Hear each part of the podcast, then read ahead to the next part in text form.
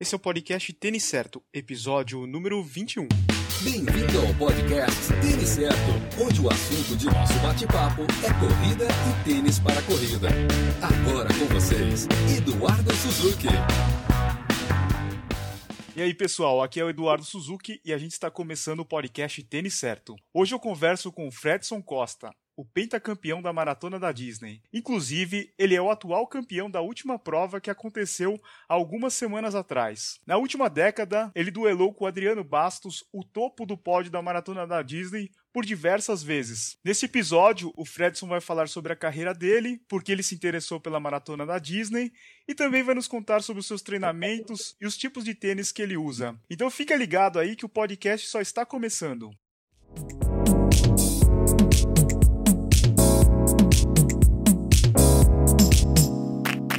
Oi, Fredson, tudo bem? Tudo bem, estou muito feliz de estar falando com você e poder contar um pouco aí da, da minha história. Bacana. Fredson, primeiro eu gostaria de parabenizá-lo aí pelo pentacampeonato da Maratona da Disney e por representar tão bem aí o nosso país é, fora, né? E muito obrigado aí por ter aceitado participar do podcast. É, eu que agradeço, Eduardo. Obrigado e quero parabenizar você pelo seu trabalho também, tá divulgando o esporte de uma maneira tão agradável. É, agradeço a você, agradeço aos meus fãs, a todos que torceram por mim, pelos brasileiros que aqui estavam também, né? E estou muito feliz por isso, tá competindo aqui, tá levando a bandeira brasileira, e não só eu, né? Como outros atletas brasileiros por aí. Estou muito feliz com o pentacampeonato. Legal, Fredson. Você está morando aí em Orlando, né, agora? Quanto tempo faz isso? Faz dois anos. Dois anos que eu moro aqui em Orlando. Legal. E conta aí um pouco pra gente como é que você começou na corrida. Então, rapaz, a minha infância, é, eu sempre corri na minha infância, né? Eu morava no interior da Bahia, numa região de Caatinga. Então, para ir para a escola, eu ia correndo, cara. Eu ia correndo 9 quilômetros, para voltar mais 9 quilômetros. E até costumo brincar, né? Que a volta eu voltava mais rápido, né? Vinha com fome. e interessante, interessante também que naquela época, muito difícil, né? Uhum é, filho de família bem humilde. naquela época eu voltava da escola, tinha um chinelinho. Não era nem havaiana, era imitação, mas era novo, era bacana. Então na volta eu tirava o chinelo, colocava na palma da mão e voltava correndo para casa. Então minha infância foi assim, sempre corri. E aí, na década de 90, né, em 93, eu vim morar em Piedade, interior de São Paulo. Um casal de tios meus foram para a Bahia, né, como é de costume, visitar os parentes. Chegou lá e implorei que meu tio me trazer, né? para São Paulo, né, e tal. Garoto sonhador, queria trabalhar, ganhar dinheiro. Daí, cara, quando eu cheguei aqui, eu vim parar em Piedade, interior de São Paulo. Aí eu imaginei assim, pô, cadê os prédios, né? São Paulo, cadê um monte de prédio? Vim morar em Piedade, só mudei de endereço. Lá eu morava no sítio e aqui em Piedade vim morar no sítio também. Piedade fica perto da onde?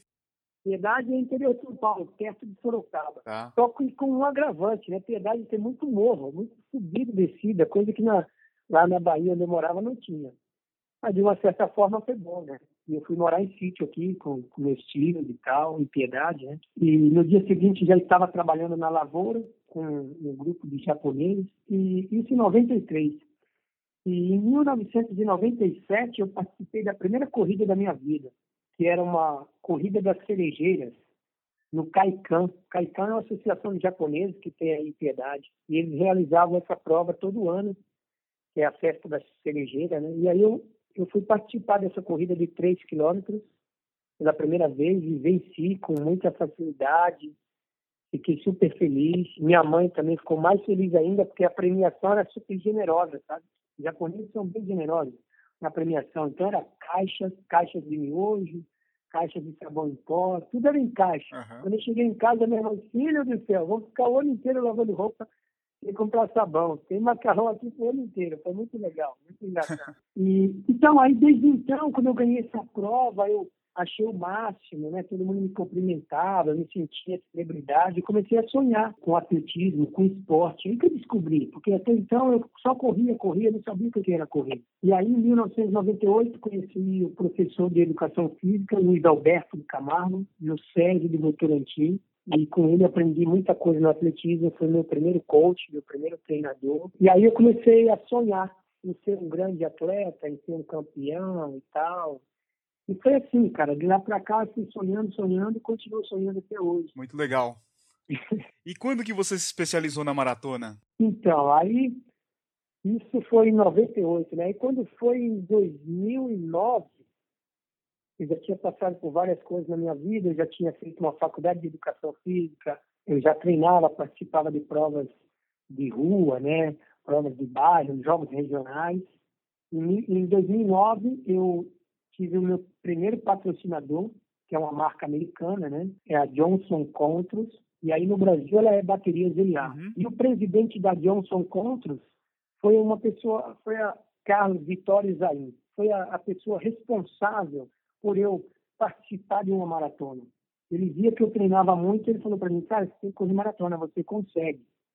E eu tinha medo, quando falava 42 quilômetros, eu tinha medo de correr e morrer. Eu falei, cara, imagina correr tudo isso. De tanto ele insistir, em 2009, ele falou, se você for correr uma maratona e você for bem, a gente te patrocina. E eu era, nessa época, em 2009, eu era personal trainer dele, porque eu me formei em educação física ele gostava de correr, eu fui dar aula de corrida para ele. E foi assim que tudo aconteceu.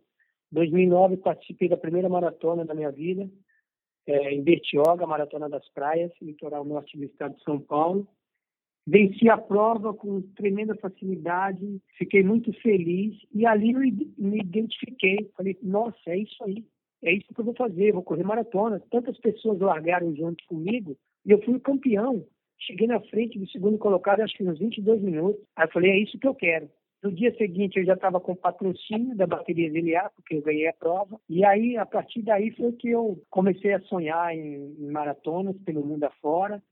É, 28 dias depois, a marca Bateria Zeliar já me mandou para a Argentina para correr maratona de Buenos Aires.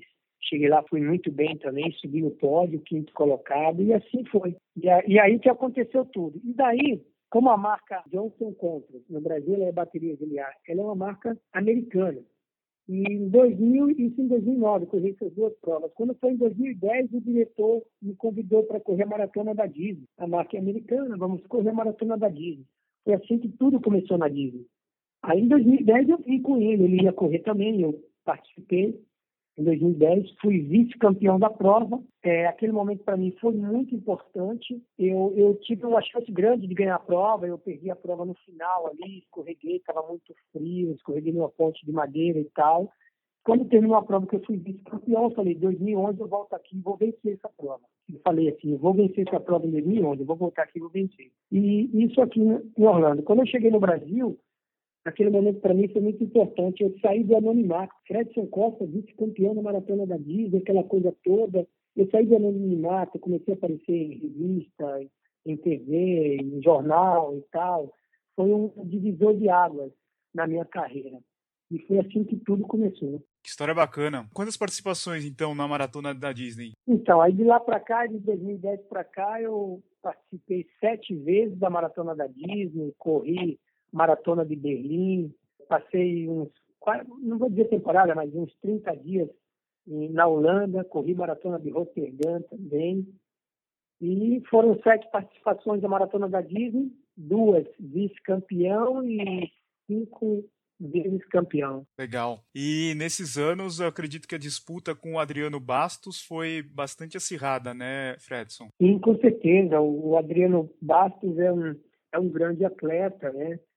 É, eu admiro muito ele. É um atleta que fez excelente história, contribuindo para o atletismo brasileiro, é, motivando pessoas a participar de provas pelo mundo afora, inclusive aqui na Disney. E foi uma, uma disputa realmente bastante acirrada, saudável, né? Sim. Era uma disputa saudável e, sem dúvida, foi bastante acirrada e, e também divertida. A gente se divertia bastante. É, na hora da prova ali, quem, quem tinha a unha maior subia na parede. Mas depois da prova era amizade, era comemorar e, e, levantar a bandeira brasileira, que era o mais importante. Isso que é legal da, da maratona da Disney, né? Ele tem um espírito diferente das outras provas, né? Exatamente. Eu costumo dizer que toda maratona tem 42 quilômetros e 195 metros. Mas a maratona da Disney tem esse diferencial, essa questão da magia. É uma maratona diferente sem dúvida é uma maratona bem diferente. Bacana. Vamos falar um pouquinho sobre o seu treinamento. Como é que é o seu dia a dia? Como é que é um treinamento de um corredor de elite? É gostoso, é bom, é divertido, mas é Não é fácil, cara. Ah, a gente acorda pela manhã, toma um café e, e sai para treinar, né? E, treina pela manhã, depois volta do treino. Geralmente chega em casa às 11 horas, dependendo, né? O treino que você faz, meio-dia. Come, descansa e à tarde sai para treinar novamente. Um atleta de elite, ele treina duas vezes por dia. Ele descansa uma vez só por semana. Eu já vi ali numas postagens suas que você coloca uma, uma rapadurinha, né? Nos intervalos. Sim, sim. para dar uma energia. Com certeza, para dar uma energia. A rapadura é um repositor energético muito bom. Eu não sei se você viu aí a última postagem que eu fiz, cara. Uhum. É, aqui, estou acostumado com os latinos, né? Eles chamam de colombianos, né? Chamam de água de panela, né? Que é um, é um, chá, é um chá de rapadura com panela. Isso é muito bacana. Eu tomo sempre e principalmente à noite. É bacana mesmo, muito bom. E, o Fredson, o bom aí de Orlando é que o asfalto é excelente, você pode colocar o, o teu tênis aí, já sair correndo da tua casa mesmo, né? E onde que você treina aí em Orlando? Você treina na rua? Você, você tem uma pista para correr? Como é que é? Sim, realmente o asfalto é muito bom, né? Você tem várias pavimentações aqui, ruas bem pavimentadas para você correr. Eu treino na rua, que também treino em bairros aqui onde eu moro, né? No bairro onde eu moro, tem lugares tranquilos para treinar. Mas o meu treino é bastante variado. Eu treino na rua, eu treino na pista, né? Em track field. Eu treino em uma cidade chamada de Clermont, que fica a 25 minutos daqui de Orlando, que é onde eu vou para a estrada de terra, né? Sítio, barro, onde tem subida e descida. Porque aqui em Orlando não tem nenhuma subida, mas em Clermont tem. E a maioria dos meus treinos eu faço dentro do ESPN, o Wide World of é. Sports, complexo esportivo da Disney. Faço lá dentro. É onde é a entrega do, do kit, né? Isso, exatamente. Eu treino lá de segunda a sábado, de segunda a sexta, todos os dias praticamente. Bacana. E quem já foi para Flórida sabe que aí é muito quente, né? Principalmente no verão. Como é que você faz para treinar nessa época do ano? Eduardo, é bastante sofrido, cara. É muito sofrido. É, aqui eu, eu treino, às vezes, quando eu vou fazer os treinos longos, eu saio quatro horas da manhã para treinar, de quatro a cinco, no máximo cinco horas. E, ao, e treino no final do dia, procuro treinar um pouco mais à noite e tal, mas mesmo assim é muito úmido, muito abafado. É. é necessário tomar bastante cuidado com a hidratação e tem que treinar, fazer o que? Né? Ossos do ofício, né? O atleta de elite é o meu trabalho, mas é muito sofrido. Aqui, o atleta não sua, aqui o atleta elimina. Cara, você sai para treinar, você começa a minar, é sério. Você chega com o tênis molhado todos os dias, parece que você estava correndo na água. É, é, bastante difícil. Correndo numa sauna, né? Exatamente, uma sauna. Você falou a verdade. É uma sauna. O tempo todo. E, Fredson, você continua participando de provas aqui no Brasil? Sim, eu participo de provas aí no Brasil, porque os meus patrocinadores são do Brasil, né? A bateria GLA, que é o meu primeiro patrocinador, graças a Deus, desde 2009 está comigo, que é a Johnson Controls. E a Natural Energia, né? Que tem sede aí no Rio de Janeiro, é uma empresa que capta energia do vento, é meu patrocinador também, então eu tenho, eu tenho que fazer alguns eventos aí no Brasil. É até engraçado falar, Eduardo, que a bateria GLA, ela patrocina dois atletas aí no Brasil. Um atleta sou eu, Fredson Costa, e o outro é, não sei se o pessoal conhece, é chamado de Neymar, Neymar Júnior. o Neymar é patrocinado pela bateria de Liá também. O Fredson Costa às vezes é mais conhecido do que o Neymar, dependendo da época do ano, né? Ah, será que é? Não sei não, acho que não. Pelo menos uma semana aí de janeiro ele fica mais conhecido. Muito legal. Ô Fredson, já que você falou aí dos patrocínios, a gente vê nas suas uhum. camisetas assim que você tem vários patrocinadores e apoiadores, né? Você vê que o mercado americano ainda está muito diferente da nossa realidade aqui no Brasil. Você vê que eles encaram o esporte de uma outra forma e a gente está muito longe disso daí? Sim, cara. Infelizmente a gente está, apesar dos meus patrocinadores ser do Brasil, né? Mas são pessoas que são empresas americanas, como é o caso da bateria de Liar, é, a Natural Energia também já está se tornando uma empresa americana, o proprietário é, tem essa visão, mora aqui também. A gente ainda, infelizmente, estamos muito longe, porque aqui é que a gente precisa aprender, nós brasileiros, é mais a questão cultural. A gente ainda está bastante longe disso aí, porque o americano ele vê o esporte de uma maneira é, muito positiva e ele acredita nisso, sabe? Ele acredita nisso, ele acredita nisso de geração para geração. Eu acho que o brasileiro ainda não. É, uma, é, o brasileiro vê de uma forma imediata e, e, não tem aquela, não acredita muito nisso, entendeu? É, a gente ainda está bastante longe, cara. Infelizmente, o que eu vejo aqui no futebol, em toda modalidade esportiva, é, e, e, e, o nosso grande problema é muito mais cultural do que financeiro. O problema brasileiro é muito mais cultural que financeiro. A gente ainda precisa melhorar bem. O dinheiro tem, só que a distribuição é mal feita, né? Exatamente. Distribuição mal feita e a questão cultural. Mas tem melhorado bastante, viu, Eduardo? Nos últimos é. anos, é. a gente percebe que nós, é, nós brasileiros, né, o esporte aí, a corrida de rua, por exemplo, deu um salto aí enorme no, no, no Brasil, né? Tem melhorado bastante, mas ainda tem que melhorar muito para acompanhar os Estados Unidos, para ser organizado, para a gente ver a organização que a gente vê aqui nas escolas, né? cara, é impressionante. A gente ainda tem muita coisa para fazer para chegar perto desses caras. Muito. A verdade tem que ser. Eu sei que um dos seus apoiadores é o restaurante Camilas, né? Você vai comer uma feijoada aí depois de um, de um treino longo, Fredson? Vai matar a saudade? Com certeza, não só eu, como os meus amigos é, hispano, americano. Os americanos adoram a, comida, a nossa comida brasileira, que é maravilhosa. Os hispanos também. Então, às vezes, a gente faz treinos longos aqui. E depois do treino, a gente vai para Camilas comer muito, cara. Sem dúvida. Você faz um treino de 38 quilômetros, de duas horas e meia, meu. Você quer ir comer uma feijoada, arroz, você come de tudo. Não tenha dúvida. Não só eu, como os meus amigos aqui também que correm, né? Que tem um grupo muito grande aqui. Vai também. Legal. O seu patrocinador de material esportivo é a New Balance, né, Fredson? Sim, graças a Deus. E quanto tempo você já está com a New Balance? Eu já estou com a New Balance três anos.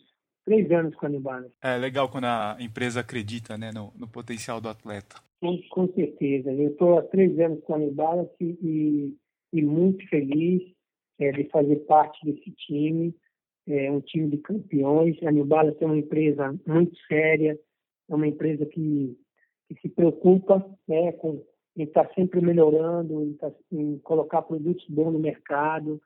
É, não estou aqui para sendo pago para falar isso. Estou falando uma coisa que eu vejo aqui, porque é uma empresa muito grande aqui nos Estados Unidos e eu vejo o a New Balance Brasil tem essa preocupação e aqui a New Balance americana também. É muito legal. Legal. Acho que foi em 2014 ou 2015. Você acabou virando até um garoto propaganda de um comercial, né, Fredson? Você gostou dessa experiência? Sim, Eduardo, eu gostei muito. Foi uma experiência nova, é, muito bacana, super legal, né?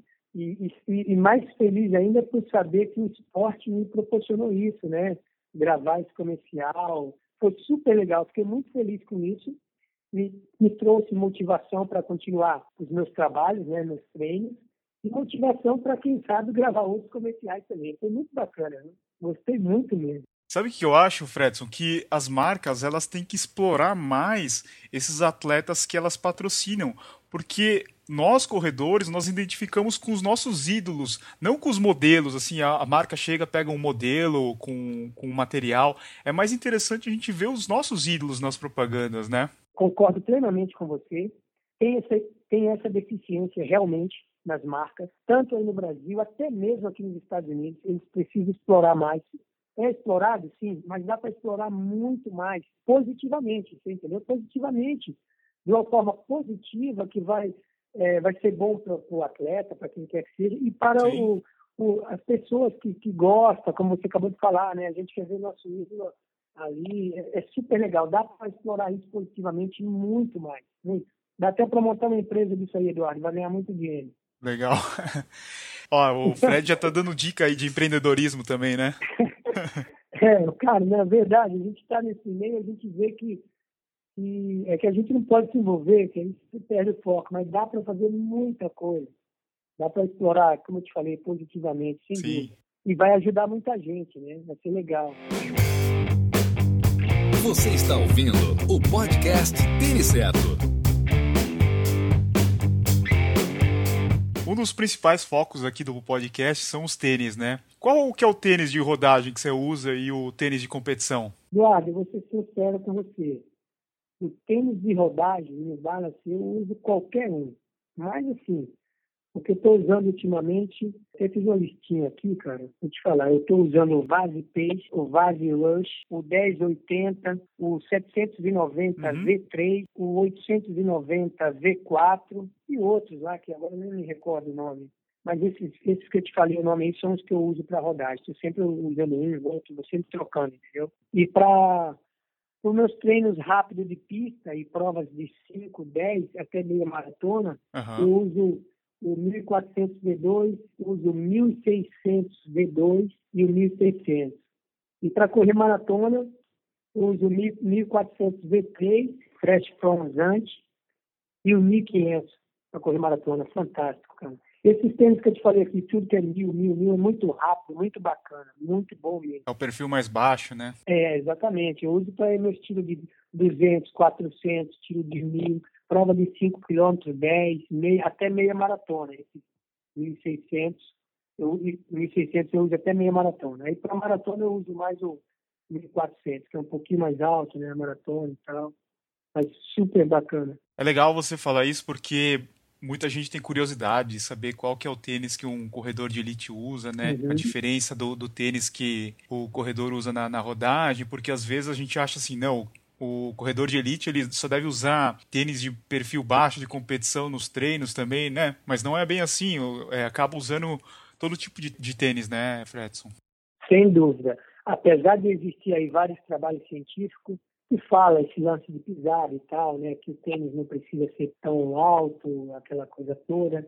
É, apesar de ter esse trabalho científico, eu falo uma coisa para você. É muito importante o atleta que treina todos os dias, e no nosso, no nosso caso profissional, que tem um volume semanal para maratona de 220 quilômetros por semana, 200, você tem que fazer rodagem com tênis alto, tem que procurar estar sempre com tênis novo, mesmo quando você não está treinando, você tem que usar um tênis alto para estar tá descansando o seu tendão, sua panturrilha, sem dúvida. E os tênis baixos a gente só usa para fazer treinos rápidos e provas rápidas no dia de competição.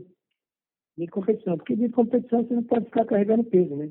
Quanto menos peso você tiver para carregar, melhor é. É isso aí. Agora a gente vai finalizando. Fredson, ano que vem a gente vai ver você lá na Disney? Eduardo, com certeza vou estar na Disney lá, vou estar na Disney se Deus quiser e vou estar muito forte. Vamos nos ver sim na Disney 2017. Vai ser muito bom, se Deus quiser. Legal. E quais são os próximos desafios para esse ano? Olha, o desafio para esse ano é correr a maratona de Londres, correr a maratona de Nova York e continuar sonhando com os jogos, com a maratona dos Jogos Olímpicos no Rio de Janeiro. Né? Esses são os meus desafios corri maratona de Londres, corri Nova York e está sonhando aí com com o índice para correr a maratona dos Jogos Olímpicos no Rio de Janeiro. Bacana, a gente vai estar tá aqui na torcida. Obrigado. Ô Fredson, no Facebook você coloca uns vídeos bem bacanas dos seus treinos, são bem divertidos. E para quem quiser conhecer um pouco mais do Fredson, quais são as suas redes sociais? Oh, obrigado, que legal. Ah, é, o Facebook é o Fredson Costa, né? O Fredson com DI. E o Instagram é Fredson Costa Divi. O Fredson sempre com DI. São essas duas redes sociais mesmo. Bacana, eu vou deixar os links no, no post para o pessoal acessar. E Fredson, eu queria agradecer muito a tua participação aqui no podcast. Eu gostaria de parabenizá-lo novamente pelo pentacampeonato na Disney e te desejar toda sorte aí e sucesso nessa tua jornada. É, eu que agradeço pelas tuas, pelas tuas palavras é, pelo teu trabalho, parabéns pelo teu trabalho, é que você tenha um ano aí repleto de coisas boas, tá? Deus te abençoe bastante, sucesso aí no teu trabalho. E eu queria encerrar, Eduardo, dizendo o seguinte, o esporte é uma ferramenta que transforma o ser humano, viu? Então, é uma ferramenta que educa, uma ferramenta que agrega valores, que realiza sonhos, tá? E que faz a diferença. O esporte faz a diferença. E eu queria dizer para as pessoas também que a gente nunca deve desistir dos seus sonhos. Nunca deve desistir dos seus sonhos.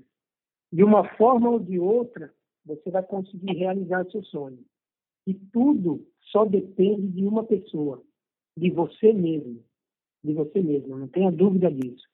Nunca desista dos seus sonhos, porque tudo só depende de você mesmo. Legal, Fredson. Valeu. Obrigado. Obrigado, eu, viu? Muito obrigado. Parabéns pelo teu trabalho. Esse foi o episódio 21 com o pentacampeão da Maratona da Disney, Fredson Costa. Que figura espetacular, hein, pessoal? Foi um grande privilégio receber o Fredson aqui no Tênis Certo. E essa mensagem final dele é sensacional. Realmente nós temos que acreditar nos nossos sonhos, seja na corrida, no trabalho e na nossa vida. Gravar esses episódios do podcast está sendo um verdadeiro sonho para mim. Poder falar com tanta gente bacana está sendo muito legal. Todas essas pessoas que eu gravei até hoje, eu segui o perfil delas do Instagram e ficava imaginando: será que um dia eles vão aceitar participar do meu blog ou do meu podcast? Isso está acontecendo. Eu sou muito grato a todas elas. Falando em convidados, tem muita gente bacana por vir. E o episódio da semana passada foi um grande sucesso. O bate-papo foi com o Rodrigo Roenis. Se você não escutou, é só acessar o têniscerto.com barra episódio 20. E além do bate-papo com o Rodrigo, você também pode escutar todos os episódios anteriores no iTunes. É só pesquisar pelo Tênis Certo. Se você gostar do podcast, não deixe de deixar um review lá no iTunes. Isso ajuda pra caramba. Se essa é a primeira vez que você está tendo contato com o Tênis Certo, visite o blog que é o têniscerto.com. Lá eu posto avaliações de tênis, vídeos de unboxing e notícias do mercado running. É só acessar têniscerto.com. Antes de encerrar, eu gostaria de mandar um salve aí pro pessoal que tem mandado mensagens durante a semana. O Marcos Roberto da Cruz, o Márcio Pires, que é o arroba Fui Correndo, o Hildon Hebert e o Maicon. Se você também quiser mandar uma mensagem, pode mandar no meu e-mail, que é o eduardo.tenicerto.com. Você também pode seguir as redes sociais do Tênis Certo, que são Facebook, Twitter, Instagram e YouTube. Muito obrigado por ter escutado o podcast até aqui. Te desejo uma ótima semana e semana que vem tem mais. Valeu, abraço a todos! Obrigado por escutar o podcast Tênis Certo em www.tenicerto.com.